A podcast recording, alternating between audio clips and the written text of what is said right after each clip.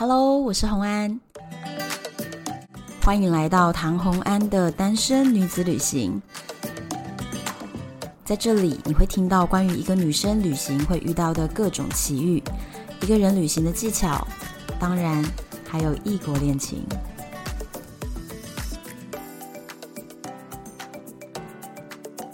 Hello，我们又回到旅行的单元。今天这一集呢，非常特别，我觉得是非常多粉丝朋友们一直留言跟我讲，你们想要听的内容，就是呢，一个单身女子出去外面旅行的生存秘籍。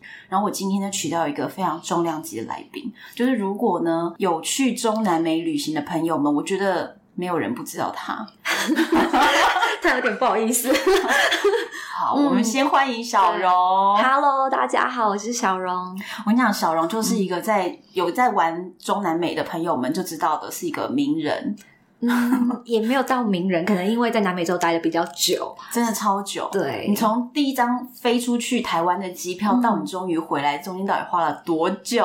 七年半。你看多夸张！这个已经不是说拿一年的时间去环游世界的事情了，嗯、这根本就是就是飞出去，到底什么时候要回来，自己都不知道。就是一个疯子，就是一个 one way ticket，然后也不知道自己会走这么久这么远，这样。这真的是流浪哎、就是名副其实的流浪哎、欸。嗯，对，因为我跟小龙在中南。南美呢有两次的机会，嗯、一次是我们，我们到底是怎么样联系上啊？最早我只记得就是在哥伦比亚，但其实我也是就是好不知道是怎么样，反正在 FB 上面我们就联系上，嗯、然后当时我是在那边调了一台那个空拍机，嗯、然后我就就是带着悲愤的心情，还是爽的，就带着悲愤的心情，然后继续旅行。嗯、然后我印象很深刻是在那个马丘比丘的时候。嗯呃，我住在库斯科，对，然后这个就是秘鲁的一个海拔蛮高的一个地方。嗯、然后我到那边以后呢，有一天睡觉就觉得自己胸口很闷，嗯、然后我以为是那个被子盖太厚，因为他们那边那个羊毛毯都超厚重，超厚，而且是高山上。对，然后我就以为是不是毯子太厚，然后我就把它拉低一点，就是不要压在我的胸口上。嗯、就后来还发现还是闷，对，然后。后来早上又非常非常的冷，嗯、那一天冷到，嗯、你知道整个库斯科大概一个早上有三四十个高山症发作的急诊。天哪，好夸张哦，很夸张。对啊，库斯科那么小的一个地方，对，对，然后。然后那一天我其实冷到我快要受不了，我就把我所有能够穿的衣服全部穿上，我都很不舒服。然后就在那个时候，我就觉得很崩溃。我我下楼以后就在跟楼下那个柜台说：“为什么没有暖气？为什么我觉得这么冷？”当时我是算是第一次到这么高的地方，对，所以我自己没有意识到到底发生什么事情。我只是觉得我心情真的很差，然后我又很不舒服，我又觉得很冷。然后后来柜台人才跟我说：“你是不是有一点高山症？”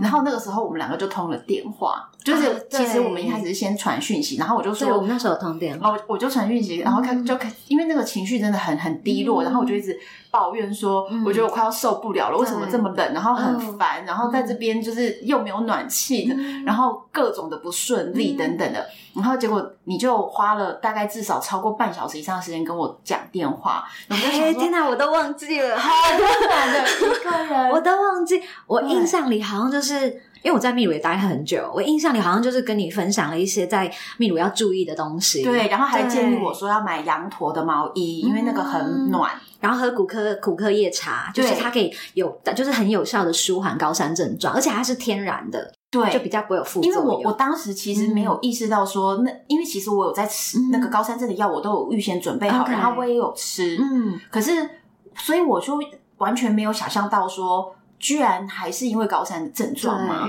对，所以我就我就一直以为不是，结果后来就跟你聊天的时候，你就很很有耐心的，就是 跟我聊天，让我不要那么低落，然后又跟我讲说要怎么处理什么的。嗯、对，然后我那时候就想说，哇，这个人真的是好温暖呐、啊。然后我自己都忘记这一趴了。然后后来我们见面，嗯、后来有在那个哥伦比亚见到面，对，我记得我们在哥伦比亚见面。嗯，对，然后那一次见面就。有一种一见如故的感觉，嗯、就聊了好几个小时，对不对？就是我们又到处晃啊，然后聊天啊，什么就很开心。嗯、然后再来一次见面，就是现在。哇，时间真的跟飞的一样。我觉得旅游的人要见到对方好像不太容易，真的，我也这样觉得。因为大家都一直在世界各地啊。而且我回来之后有一个很微妙的心情哦，嗯，因为我在国外很久，回来台湾一年多，我觉得在国外如果要跟朋友约见面还比较容易，要回来台湾见朋友超难的。明明台湾那么小，回来台湾之后大家都变成异常的忙碌。真的不知道为什么哎、欸，在国外还比较容易相见。我其实我觉得在国外生活，很多时候你会觉得，就是最重要、最重要的就是去 enjoy your life，、嗯、就是享受，然后和花时间跟朋友相处，花时间去感受，就是你会把这个东西摆在第一。真的，回到台湾以后就不这回事了。台湾大家就被 柴米油盐酱醋茶追着跑，就是不一样的生活。对，对我回来一年多也是。各种心情跟体验，有一种恍如隔世的感觉，还有一种穿越时空的错觉。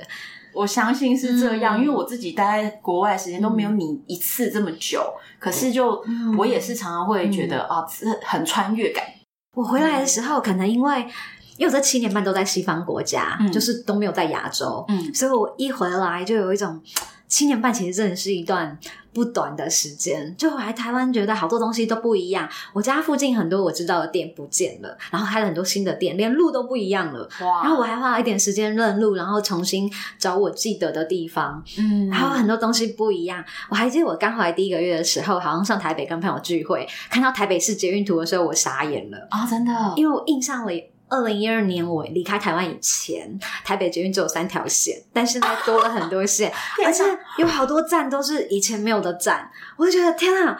真的就是有一种恍如隔世。台北捷运三条线，那个是 很久以前的。因为我也离开台湾很久，就觉得恍如隔世。然后跟朋友们聚会，朋友们讲很多就是大家都应该知道的常识，但是是在这八年间发生的，我都没有概念，不知道的。因为我在国外是 follow 当地的新闻啊，对，所以我不会特地就是看台湾的东西，所以我整个就是已经跟台湾错开了这么多年，因为我就是生活在国外啊，所以很多事情我不知道、听不懂的时候，然后他们都会说你就是假老外啊，什么都不知道。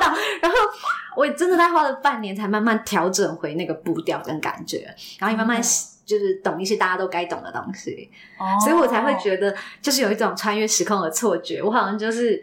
前一秒还在二零一二台湾，后一秒就是二零一九的台湾，哇哦，很奇妙，真的差很多。嗯、因为因为七年半真的非常非常长，对对，台湾进步超多，我觉得台湾是一个很棒的地方，进步超多，真的。那我们现在就要问一个大家都最感兴趣的问题，Okay. 因为也是我最常被问的问题，就是一个女生，你是自己一个女生自己就出国，对不对？对，单身在国外旅行，嗯，大家最担心的问题就是安全性，对。你觉得安全这件事情上，嗯、对你来说，你你会觉得说怕吗？或者是你们担心危险吗？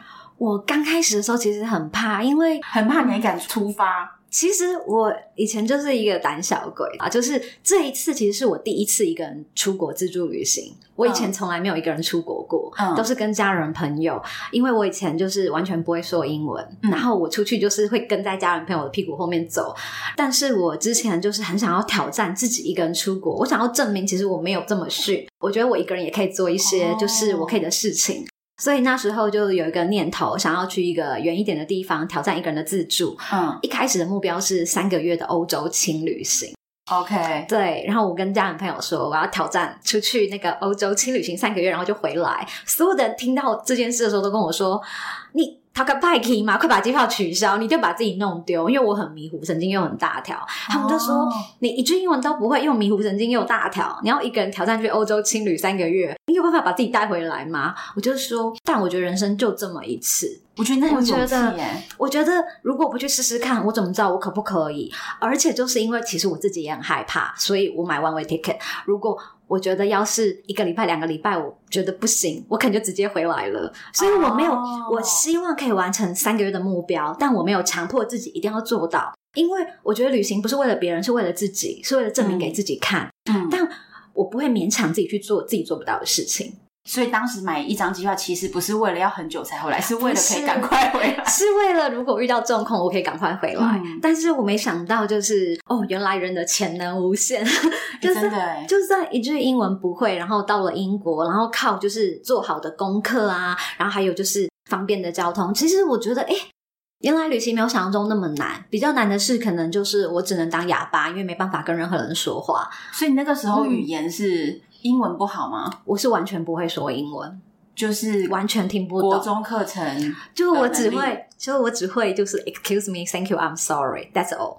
啊，真的。嗯 然后我记得那时候一开始，二零一二年那时候就是呃，智慧型手机还没有那么普及的时候。虽然那时候我就拿着 iPhone 三 GS 出去，可是因为我没有网路嘛，然后我都还是会有纸本地图，然后做很多功课。我每次我每次 拿着纸本地图，我还印象很深，因为伦敦是我第一个国家，第一个城市，嗯、我印象超深是，可能因为我个子很小，然后每次拿着纸本地图在那边做功课，在街头就是迷惘，在认路。因为我真的那时候完全不会英文，嗯、就是对我来说要看英文的路标街名，其实对我来说是很吃力的，因为我记不住他们，嗯、所以我都要拿着地图，拿着笔记一直对，你要去辨认说第一个字跟对对对对对，确定是我要去的地方，长得一样这样，因为我没办法背得，就是记得它，嗯、所以我要花很多时间认路跟找路。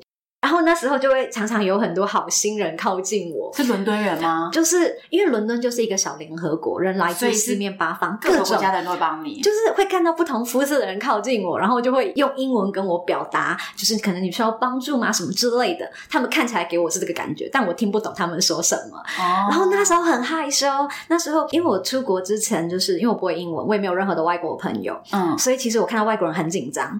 嗯，所以那时候我印象很深，就是我在街头上找路的时候，只要有外国人靠近我，一跟我讲话，然后就整个人开始觉得脸的温度升高，然后手心冒汗，然后看着他们，糟糕，就好像看着外星人在说外星人语，我听不懂他们说什么。但那时候我会说一句 I don't speak English，然后我就会印象很深，我在跟他们说一句 I'm sorry I don't speak English，然后我就跑掉了。因为我你干嘛逃走？因为我不知道怎么继续面对外国人，因为那时候很害羞，而且就是不自觉的会很紧张，觉得没有办法再跟他们多相处一秒钟，因为我不知道怎么处理那个听不懂的尴尬情况。其实我我听你这样子描述啊，我常常在日本街头跟日本人讲话，嗯、日本人就这个意思。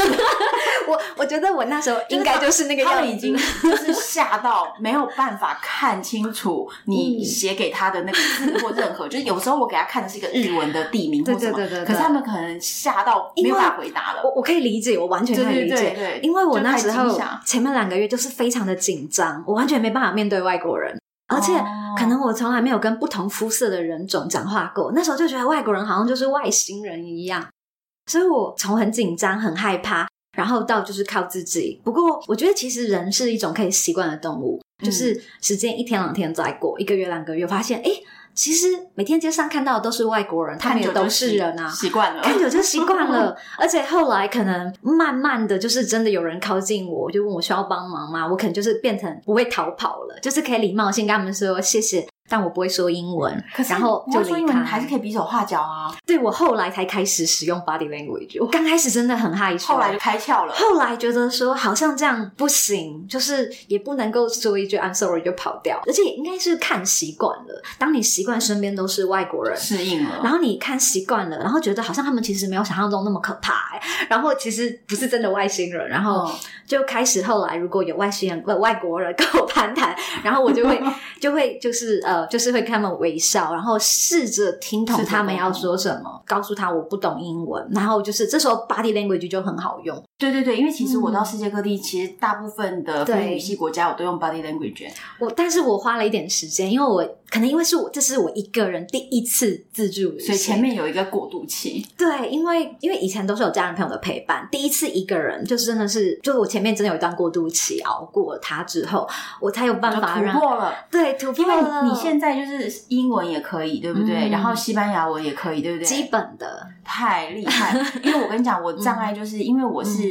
那个我我英文还不错，因为我以前都很认真的练英文，就是为了我出国。然后我还认真的练习每一种腔调的英文，我都想听得懂。你好棒哦，超厉害！对，所以所以印度腔、俄罗斯腔的那种很重腔调，或者是比如说阿拉伯人讲英文的腔调，我都听得懂。就是哇，就是为了要旅行去练习的。我也因为英文练到这个程度之后呢，我后来发现，嗯，然后就已经。开窍，就是 body language 更好用，对不对？所以我后来比如说在俄罗斯、在阿拉伯国家，然后在拉丁美洲，就会讲西班牙文，对，我一样可以完全不用语言，我就把沟通了。其实我觉得真的就是训练，对不对？你你看，其实有时候你看对方表情跟对方表达，你可以猜到，对，他讲他的语言，不管那是什么语言，你大概已经知道他在讲什么。所以有时候我讲我的，他讲他的，差不多知道。然后大家还是有办法沟通，就用你的。对，然后我我 遇过最大的挫折，body language 的挫折。对，我那 body language 在目前我只有在一个国家它不适用，哪里？就日本，因为日本很害羞。我想日本人非常拘谨，就是他没办法，他们跟你讲话他的四肢。对对对对，是真的。他们不管讲什么，他们就是很很端庄，你知道吗？因为他们害羞，左手压在右手上，然后很端庄的、很客套的，就很像那种空服员在跟你讲话这样子，就是很端庄的。然后你就觉得。你到底在讲什么？可以有点表情吗？可以有点手势吗？可是就是没有。可是我觉得因为文化的关系，对对对。像呃，我第一年的时候，因为不会英文嘛，从就是很害羞到开始可以跟外国人接触，但是还是听不懂，所以 body language 真的第一年帮我很多忙。花了多久你就进入了 body language 的阶段？应该也有两三个月吧，那也很快了，很快。然后，但我第一年的时候就是很吃力，只能靠 body language 跟简单的英文单字，因为边走就开始边背单字嘛，对就是常看到的东西。然后我记得我第一年在东欧的时候，意外捡到很多日本旅伴。因为那时候看到外国人还是会怕，看到亚洲人就意外的亲切。可是明明就日本人到底怎么沟通啊？重点是 重点来咯，我在东欧的时候捡到日本旅伴，嗯、他们就变成我的好朋友，一起旅行。嗯，我们怎么沟通？我们靠写汉字。对，因为我后来在日本真的是要笔对，就是你要拿出纸笔来。所以我后来去日本一定带纸笔。我印象很深，我在马其顿的时候遇到一个日本女生，她英文不好，我是不会讲英文。我们在马其顿相遇，然后我们都是一个人，然后我们莫名的。对，看之后我们就开始一起玩，磁场对了，对，磁场对了，我们也没有说好要干嘛，但我们每天都会问对方你要去哪里，我们要不要一起去哪里，我们就开始一起玩，然后我们的沟通都是用很破的英文单字。所以后来我们都会拿出纸笔，他写日文的汉字，我写就是繁体字，然后我们就可以沟通。对对对。对，其实汉字是稍微可以点，是可以的。我觉得这个其实是因为你跟这个人你是放下了心中的警戒的那种感觉，就是你觉得他的频频率是比较近的，然后你放下了那个恐惧感的时候。你就会开发出其他的功能，我觉得是这样，你就开发了外挂。而且而且我在东欧，就是呃第一年在东欧，就是意外捡到一些日本、韩国旅伴，就因为是亚洲人，可能我觉得比较不怕吧，因为他们没有那么高大，那么不一样。但是沟通真的很辛苦，但就是 body language 或是汉字，然后就就可以一起玩诶。虽然都是短短的一天、两天、三天，因为大家都有自己的行程，所以我就是没有计划，但是就是还意外的跟一些日韩的朋友就是交流一起玩。然后也才发现日本人真的很拘谨，可是真的是因为文化背景的关系。对，因为尤其是女生，她们从小就是学的就是嗯，怎么讲，要端庄，要柔顺，然后要轻声细语。他们的 body language 真的特少啊。对，然后不管是男生女生，他们都要学着就是不要太外放自己的情绪。对，因为情绪太外放，其实不是一件那么礼貌的事情。然后，而且对日本人来说，就是 say no 拒绝是一个很不礼貌的事情。所以不管问他们什么，哦、他们都会 say yes。对，但是他不一定真的要啊，但他不一定真的愿意接受，这也是相处了才感觉得到。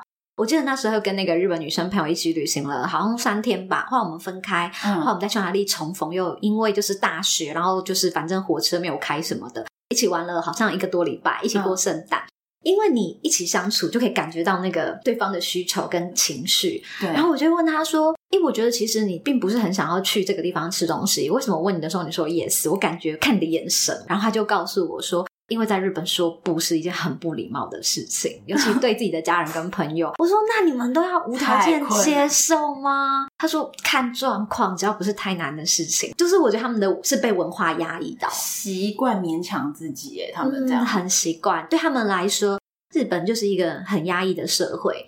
嗯，对，尤其是在一个 team 里面，你就是要配合这个 team。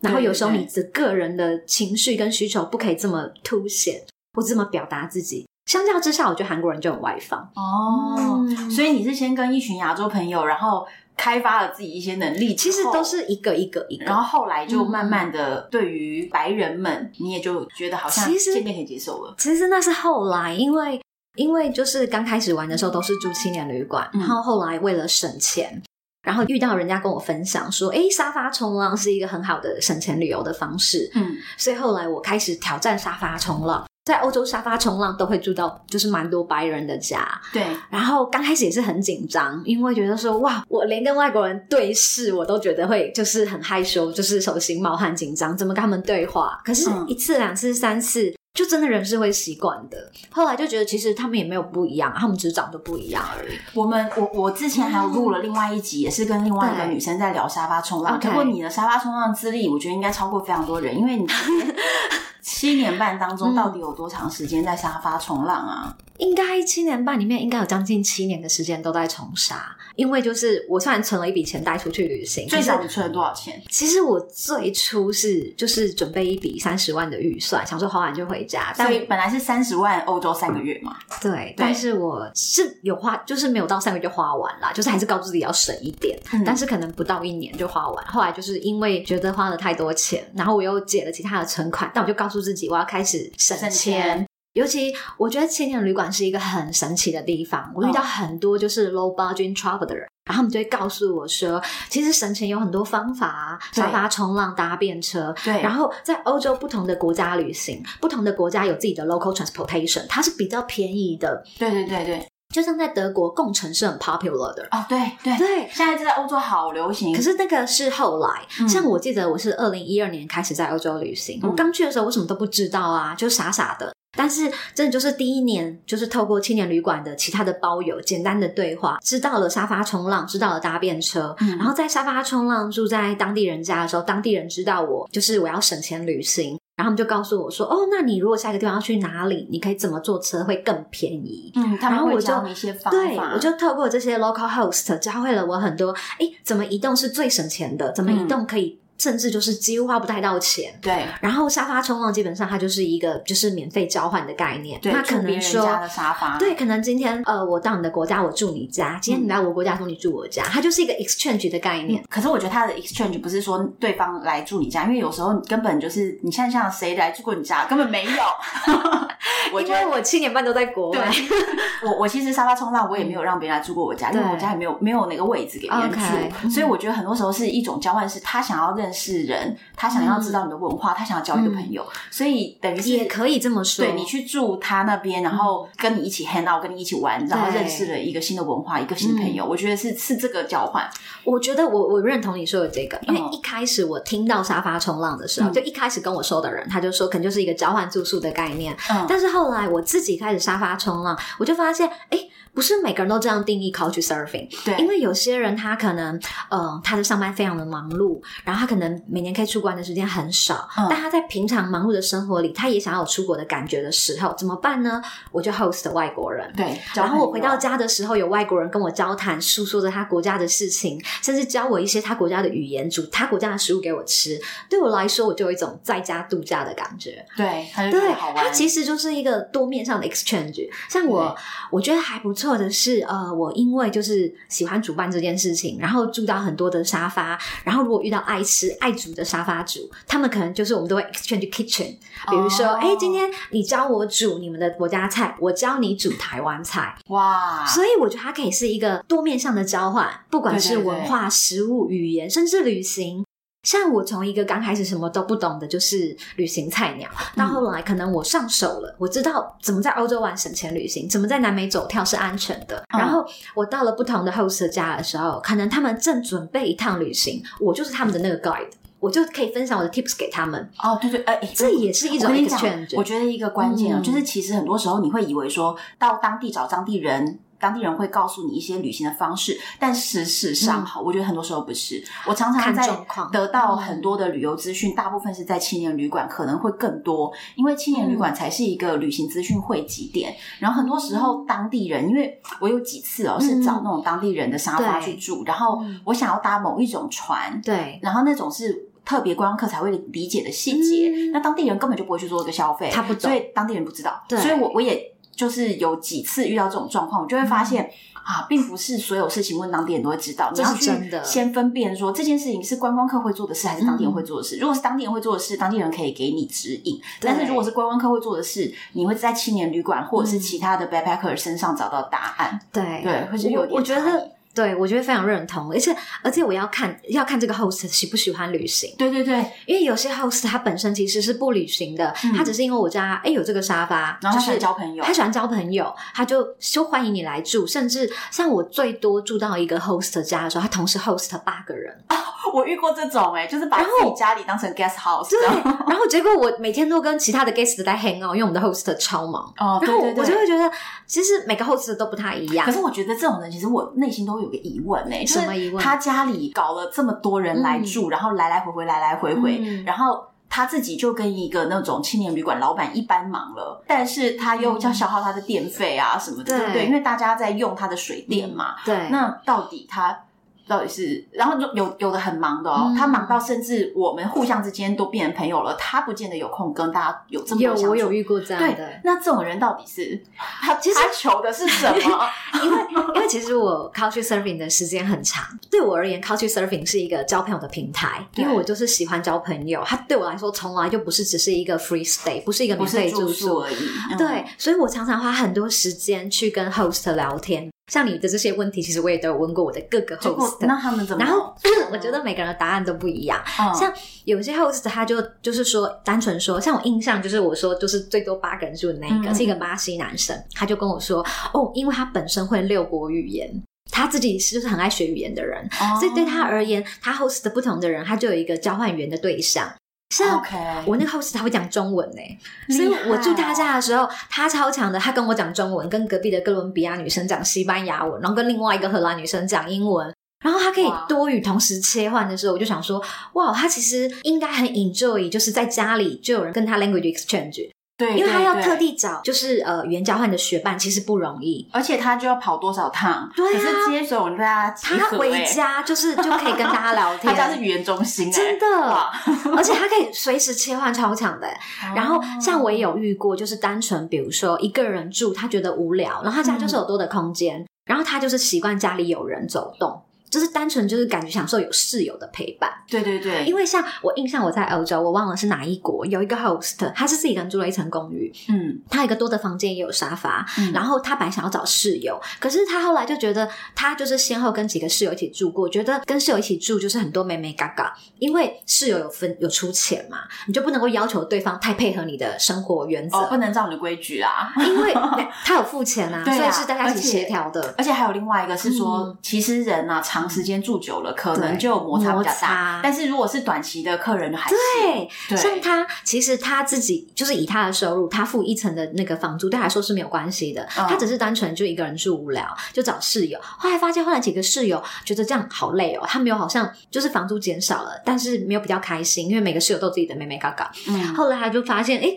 他可以接待外国人啊。有时候他朋友来他家玩，他就觉得，诶，我可以接待别人啊。就像你说这种短期的客人，我们一定尊重主人嘛，就是我。们也会 hang out，也会聊天，也会一起玩。可是我们是短期的，就不影响他的生活。嗯、而且基本上我们一定会配合他的生活公约，我们不会去跟他有所抵触。对，所以对他来说，的对，所以对他来说，他会觉得是一个很轻松的交友管道，符合他的需求了。对，有些人只是有趣。你住过最长的沙发，就是在一个人那边 stay 最久是多少天？两个月，两个月。嗯，哦，我是大概一个半月，我两个月。对。嗯那你觉得后来有摩擦吗？到最后，我跟他没有任何的摩擦，我们后来变成超级的好朋友。哇，对，超级好朋友。可是其实。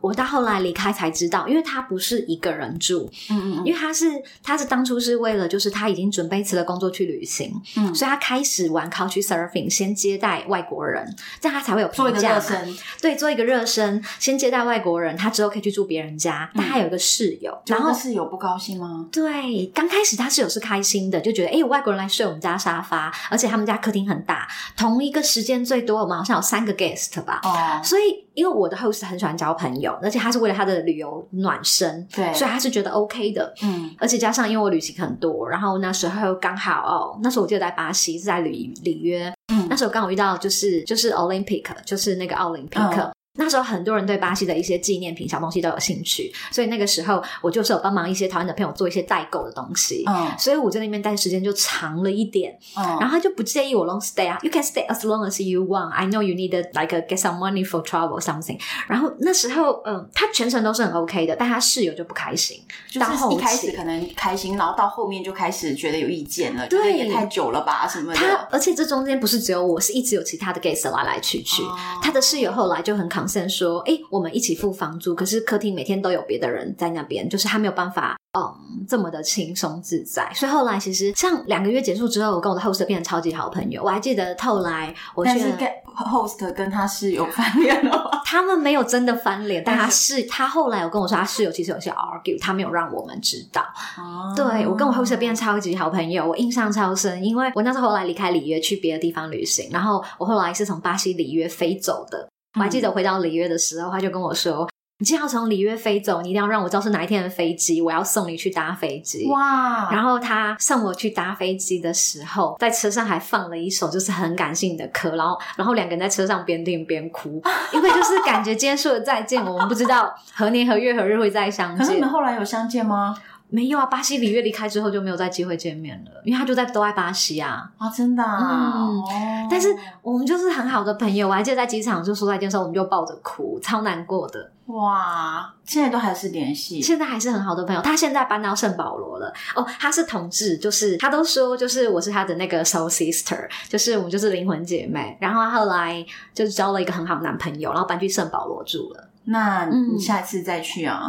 有他，因为我们还有 keep in touch，他都一直跟我说，他都会跟他男朋友就是提到我的事情，就说就是那时候玩 Couchsurfing 只是为了暖身，为他的旅行做准备，嗯、但他没想到意外就是交到一个就是 soulmate，就是很好的朋友，就是我们有心事的时候还是会互相跟对方说。哇！我们那时候在他家住那两个月，我记得有时候 weekend 的晚上，我们可能就是坐在沙发一起看电影，喝着酒聊心事，就聊到天亮。哇！天哪！我们变成超好的朋友。而且我们都懂对方心里的感受，欸、真的。然后他都跟我说，就是 You have a home here，然后他就跟我说，就是欢迎你随时回来，就是我在哪里，你就有个家在这里。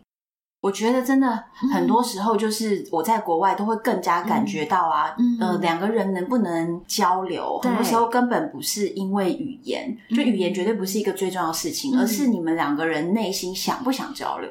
对不对？我有时候只要你们两个心的频率是很近的，嗯、是很很想互相了解的。对，其实语言呐、啊，或者是环境啊，嗯、或者是出生背景、价值观，嗯、都不会是最大的问题。嗯嗯，我觉得我很喜欢他，是一个他是一个心很美的人，他心地很好。哦、然后我不会形容哎，我觉得他是一个心比人还美的人，就是他心很美。然后你跟他交流说什么，你都觉得没有压力、没有负担，然后永远都是在你的角度替你着想。哇，他对身边的人很好，所以我后来到知道，就是他的室友后来其实不喜欢他接待外国人。然后他室友抱怨的时候，我说：“你怎么没有早点跟我说？早点说，那我就赶快就是离开去住别的沙发，或是就是怎么讲，也会让其他 guest 知道，我们就不会一直在你家玩这样。”然后他就说：“可是因为他很喜欢我，也很喜欢我，就是其他的 guest 很喜欢我们，所以他自己想办法去安抚他室友的情绪。”哦，不容易。对，他人超好，而且他都没有让我们知道，真的太不容易了。他人超好，他只希望我们就是住的舒服，然后在巴西他的国家玩的开心，他就希望我们在巴西就是有很美好的回忆。他真的是一个心地很善良的大好人。好，我们之后去圣保罗，直接去找他，因为对遇到很好，我也遇到好多很棒的那个沙发主人，嗯、对，然后也是有很多很棒的回忆这样。嗯、而且我印象最深是我在他那边住了两个月，然后刚好中间我身体很差，有一阵我就是好像那时候因为很忙发高烧，高烧。哦然后就是去药局买退烧药吃了都没有用，最后是他带我去巴西急诊室挂急诊。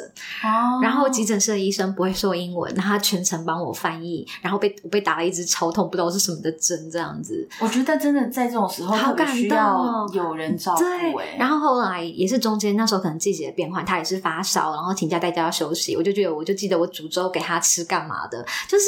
在他家的那两个月，我没有一起玩，可是也刚好一起陪伴到对方，就是就是比较就是辛苦的时候。哇，对，所以你们这样是革命情感，革命情感，而且就是真的，就是我们在很多的同理心跟心情上面都很像，就是我们的磁场频率很合。哇，对，所以他就也一直跟我说，如果我有再回去南美，再去巴西，一定要去找他。找他，因对他说，因为他现在跟他男朋友就是感情很稳定，在一起好几年。他说，我都好希望把你介绍给我的男朋友。我觉得对你一定要再去去哎。但是因为现在巴西疫情很严重，平均每小时死两个人。他们现在疫情太严重，不知道结束啊什么时候。他是年轻人吧？对，他是年轻人，那就好。因为 因为啊，这个我之前就是另外一集聊沙发的时候，其实有聊到，就是我有一个日本老爷爷的那个沙发客，然后我呃在京都，然后我跟我先去，然后去了以后，他后来来台湾，我又找我的阿姨，找我的朋友，找接待他，然后后来我阿姨我妹又去日本，然后他又来，我们就反反复复反反复复这样子。哇！然后其实我认识他的时候，他就已经六十九岁了。哇！然后后来的这十年，对，然后后来这十年，我们就不断不断的互相的一直见面。可是其实我那时候真的有一种每一次分别，我都担心我不会再见到他的心情。虽然说京都很近，可是他年纪就是这么大了嘛。对，结果。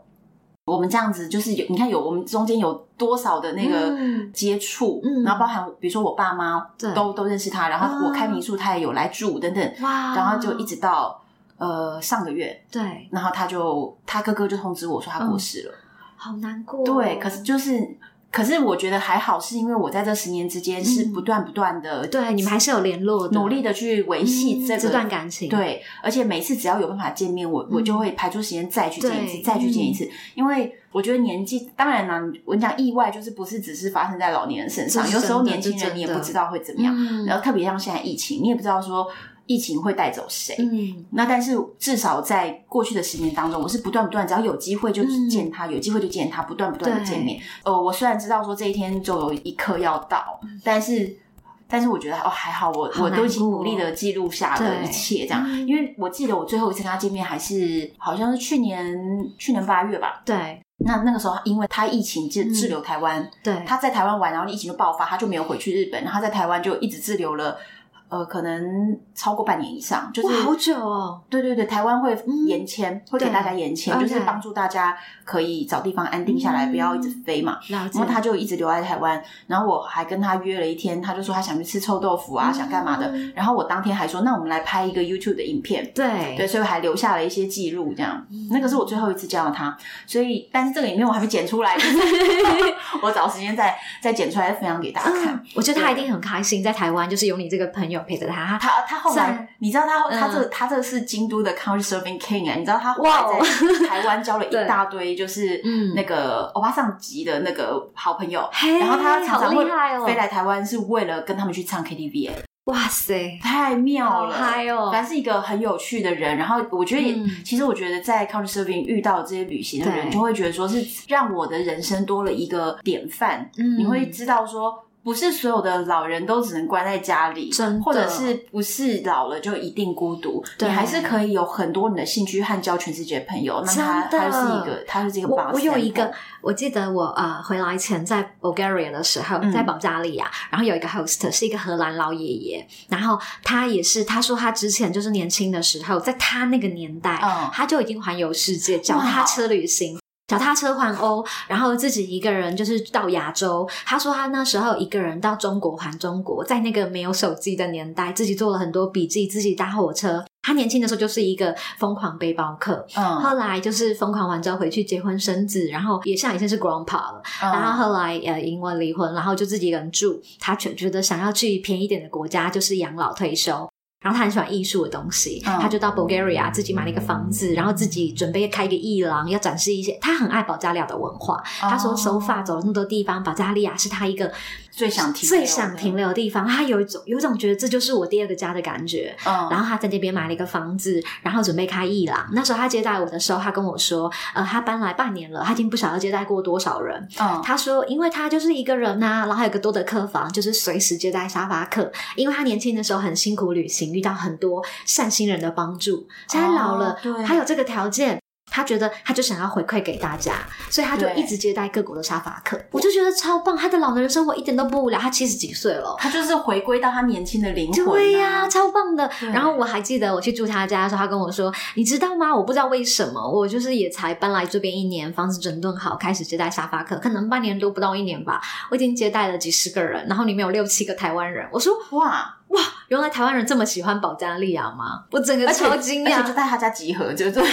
因为他的评价都很好。而且他自然而然就会收到他的 profile，对他的 profile 介绍就是他是一个很喜欢旅行的人，而且他评价都很好，就是一个爱旅行的老爷爷。然后又是一个，就是他懂很多东西，你跟他有好多可以聊。好，那我去那边也可以，他一定很 开心。对，对，所以我觉得就像你说的，其实我觉得人不管到几岁，如果你的心态就是喜欢旅行、喜欢玩，你没有把自己规划成说啊，我已经退休了，不能动，不能去任何地方。你的心态是好的，你什么时候都可以出去。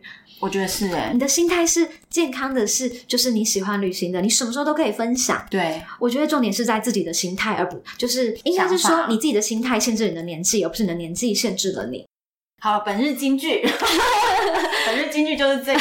对对对，我觉得讲得太好了，确、嗯、实是这样。我觉得是诶、欸、就是就像你说的，我也在这七年半的旅行遇到很多很多。其实我真的没有认真算过，我这趟旅行认识了多少人。但很多人都是我人生中的贵人，不管是可能是精神上的、精神上的 support，或是比如说教会了我很多东西，或是跟我分享很多旅行的 tips，教我怎么申请，或是在旅行中可能就是到遇到有状况的时候，可能就是扶我一把的人太多了。嗯、大家，我真的就是透过大家的这些陌生人的善良跟爱心，让我觉得其实旅行没有大家想象中的这么危险。对。对，而是哎，那你真的没有遇过危险的事情吗？哦，也是有啦，因为毕竟七点半还蛮。最危险的是什么？你有被抢过吗？我有被抢过，真的假的？我在巴西被抢。啊，巴西真的有点乱，还有上新闻哦。啊，不是巴西的新闻，因为那时候也是很有趣。嗯，我在巴西的时候，就是在里约，我刚刚说那个我住过最久的 host 家。嗯，那时候刚好因为是就是里约奥运嘛，然后我两个中央社记者朋友，他们刚好来里约采访奥运。可是你知道，因为记者来是很忙的，他们从第一天到最后一天，每天都是忙着不停的采访。对，他们其实没有任何的时间可以就是见面，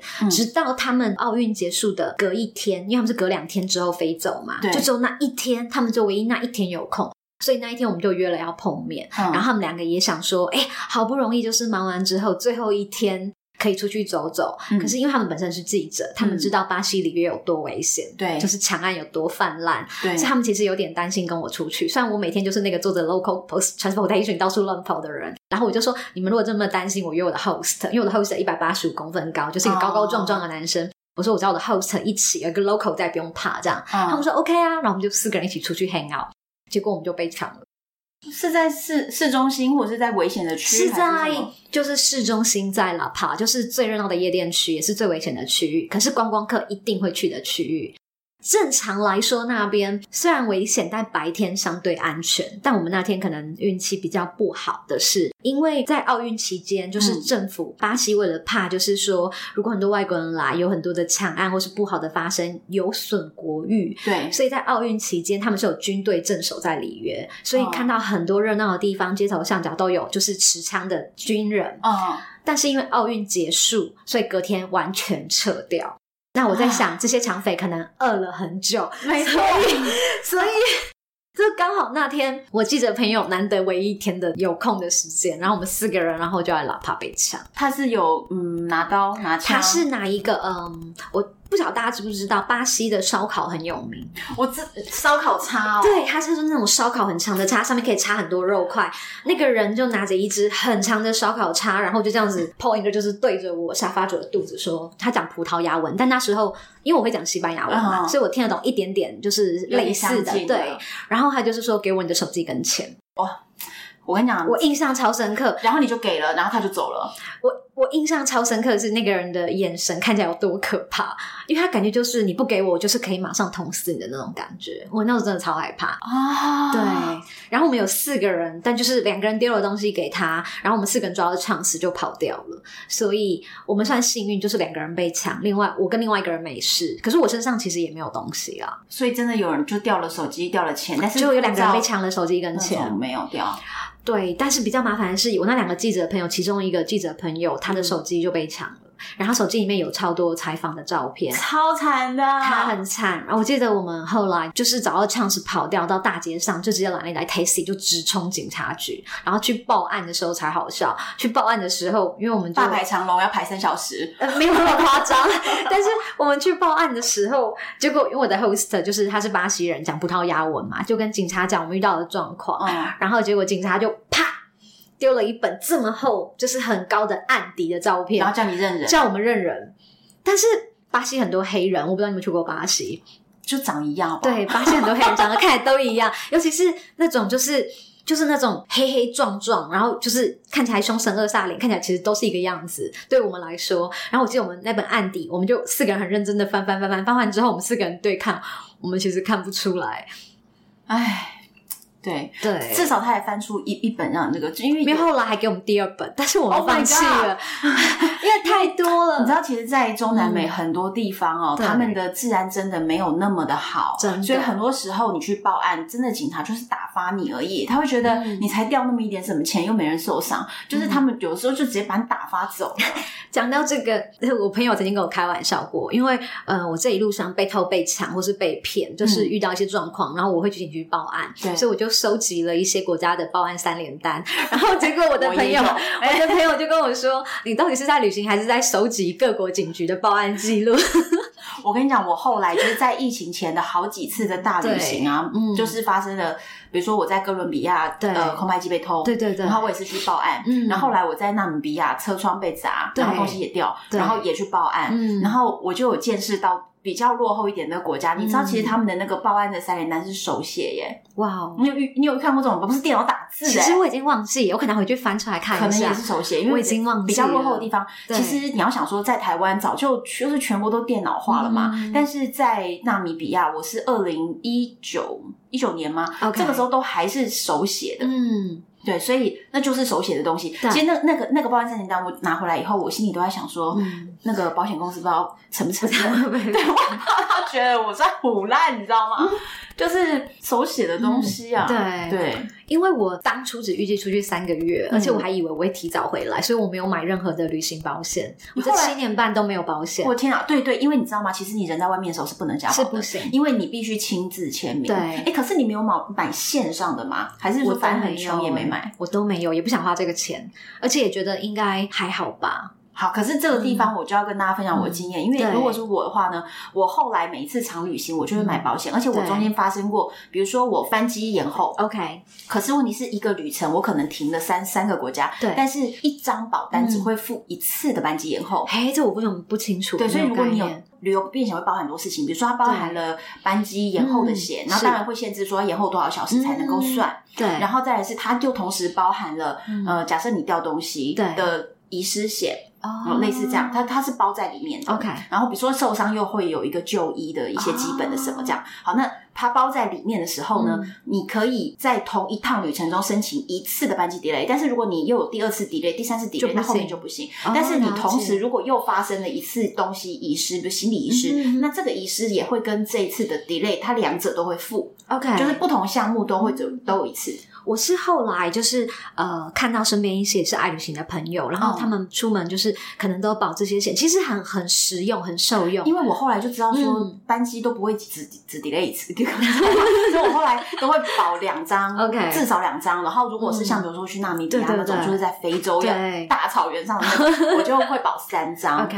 因为其实我觉得很聪明，我就保三张，因为你知道其实那三张你了不起付台币三千块，可是你只要掉一一台相机或什么的，然后有的会有保额。对对对，比如说，他一项商品最多赔八千，OK。那问题是你的一台电脑就就五万，你怎么你保八千能够算什么？可是如果你三家都同时理赔，嗯，那你是不是就可以拿三个八千？哦，对，对你至少可以不无小补啦。对对，所以我后来就是，如果我会去评估我的旅程，如果更长，或者是如果它是需要很多重的转机，或者是安全度没有那么高，我就会保比较多件。其实我是建议保险的，只是我的状况比较特别，因为我我当初预设我要出去。三个月，然后我还想 maybe 可能我两个礼拜就回家，所以我没有做保险这个动作。然后之后就是看到身边一些爱情的朋友保险，然后就是在遇真的遇到状况的时候得到理赔，我觉得真的就像你说的不无小补。然后我就有咨询过，但因为我人在国外，我没办法保。可是我跟你讲，嗯，那我觉得那是因为那个时候还没有另外一个资讯，就是其实有线上的保险。可是人已经在国外，好像不行，没有，他在国外，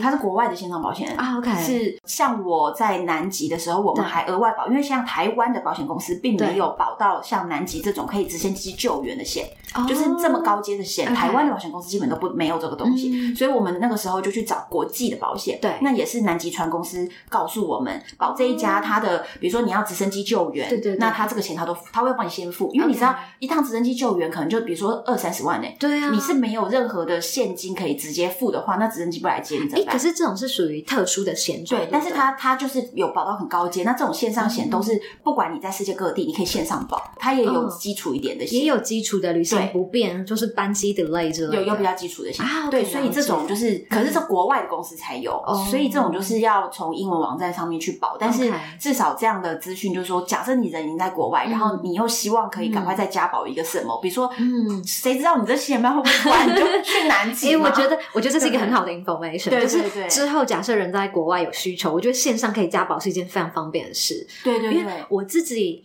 印象很深刻，就是我那时候人在智利的时候，我在 Bolivia 的边境的时候，嗯、然后我记得我在沙德乌用你遇到一个，你有去嘛？对，我记得。对，你那时候我遇到一个台湾男生在 hostel，然后因为我们都要去智利，我们是路线是一样的，嗯，我们就一起搭隔天一早的巴士，嗯，就是要去卡拉马，然后之后我们要转巴士去阿阿达卡嘛，就是世界上最干的沙漠，对，所以我们就一起搭巴士。结果我们在卡拉马等下一班巴士的时候，我们就遇到臭水党啊，然后。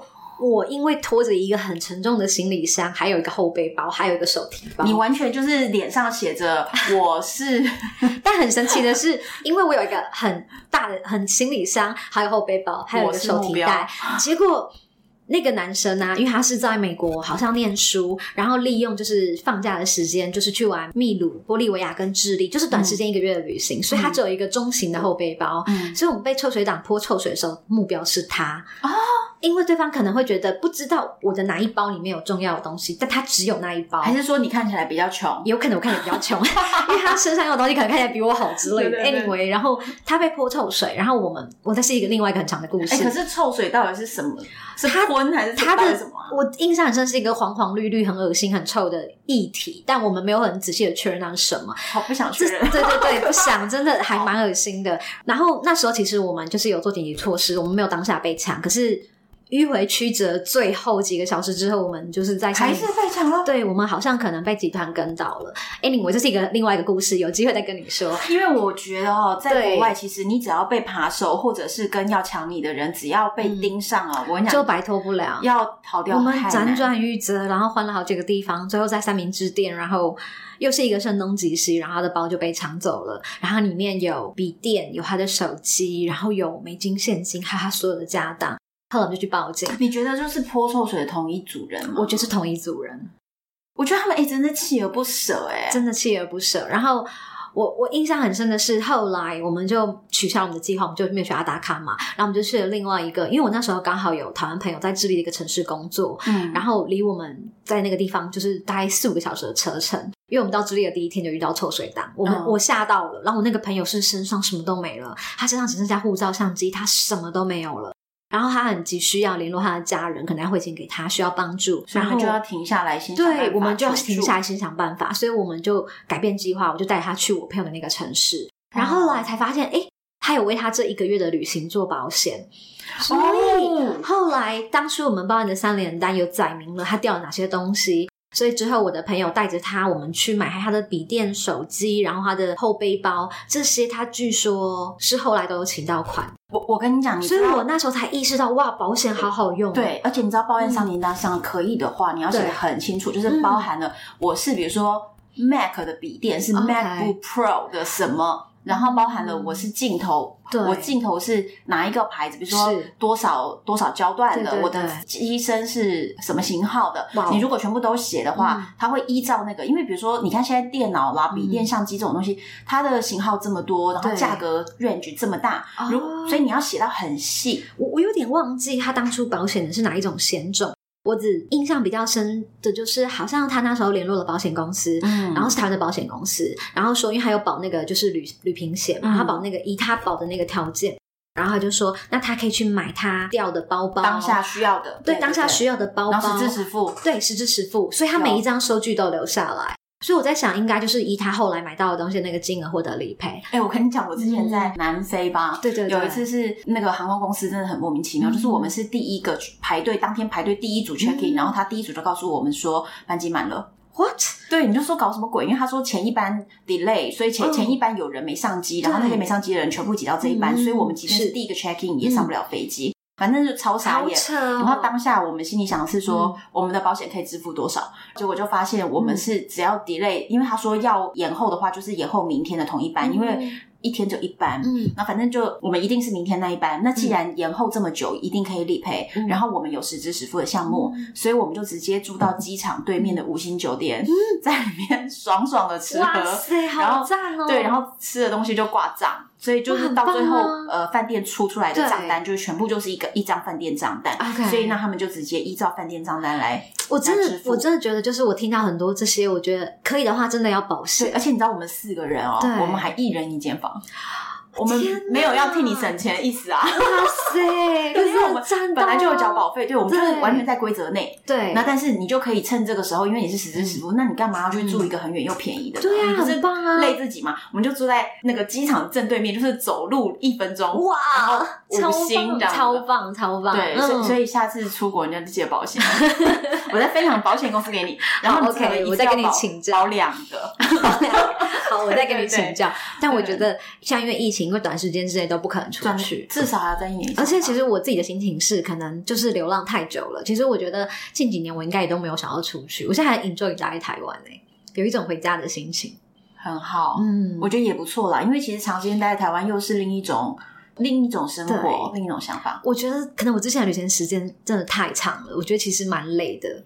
就是有点像游牧民族，就是一直在飘，一直在飘。有时候醒来的时候，抬头看着天花板，还要想一想，我现在在哪一个国家，在哪一个城市，说着什么语言，我的 host 叫什么名字？